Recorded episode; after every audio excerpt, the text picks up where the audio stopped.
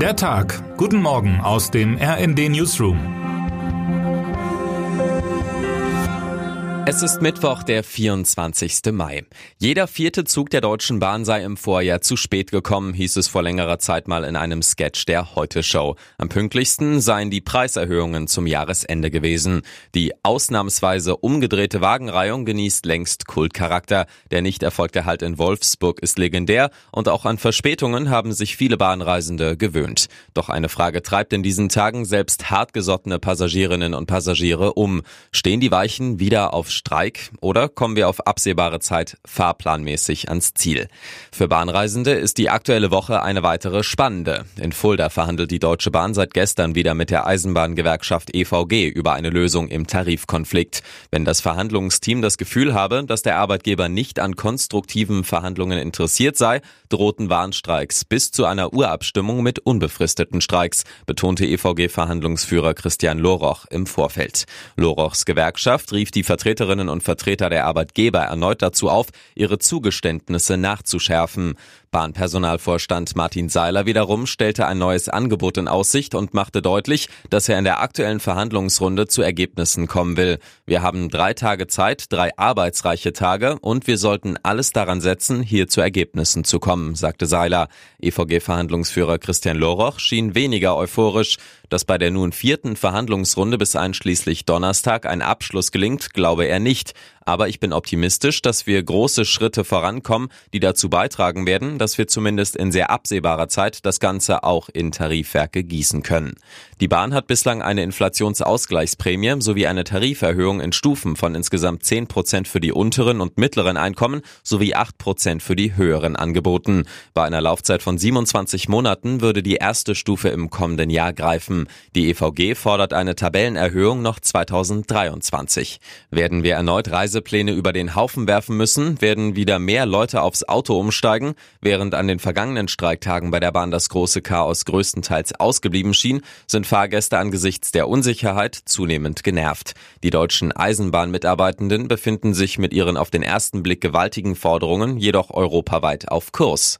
In vielen Ländern gehen Mitarbeiterinnen und Mitarbeiter von Bahnen, Flughäfen und Fluggesellschaften seit Jahresbeginn immer wieder in den Ausstand. Morgen etwa legen Sicherheitsbeamtinnen und Beamte am Airport London Heathrow die Arbeit nieder. Auch bei den britischen Bahnen drohen nach Pfingsten weitere Streiks. Gewerkschaften in Frankreich haben für den 6. Juni zu einem weiteren landesweiten Streiktag aufgerufen.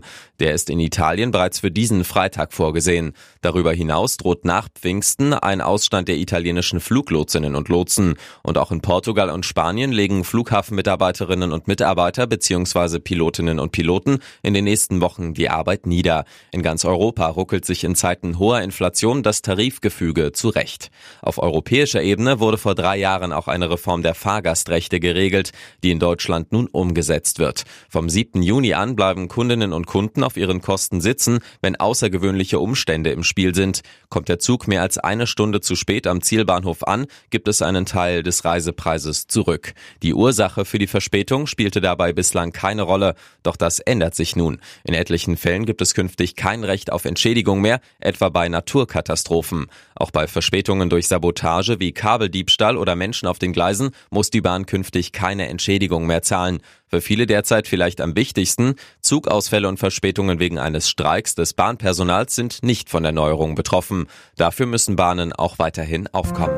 Termine des Tages. 9.45 Uhr. In Leipzig beginnt heute der Weltgipfel der Verkehrsministerinnen und Minister. Teilnehmen sollen neben anderen der britische Verkehrsminister Mark Harper, Bundesverkehrsminister Volker Wissing und ITF-Generalsekretär Jung Tae Kim. Zum Kongress werden rund 50 Ministerinnen und Minister mit Verantwortung für Verkehr und Mobilität aus aller Welt sowie Delegierte aus rund 80 Ländern erwartet. 11 Uhr. Die Mitglieder der deutschen Fußballliga stimmen über den Einstieg von Investoren ab. Konkret geht es darum, Medienverwertungsrechte abzutreten, um frisches Kapital für die Vereine zu generieren. 18 Uhr. Vor fast genau 25 Jahren wurde am 1. Juni 1998 die Europäische Zentralbank gegründet. Dies soll heute mit einem Festakt in Frankfurt am Main gefeiert werden.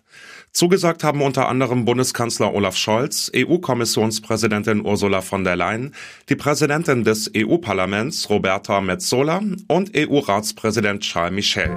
Was heute wichtig wird.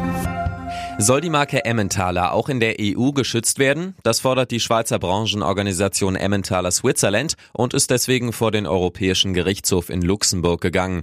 Zuvor hatte das EU-Amt für geistiges Eigentum dieses Ansinnen abgelehnt. Für heute wird das Käseurteil erwartet.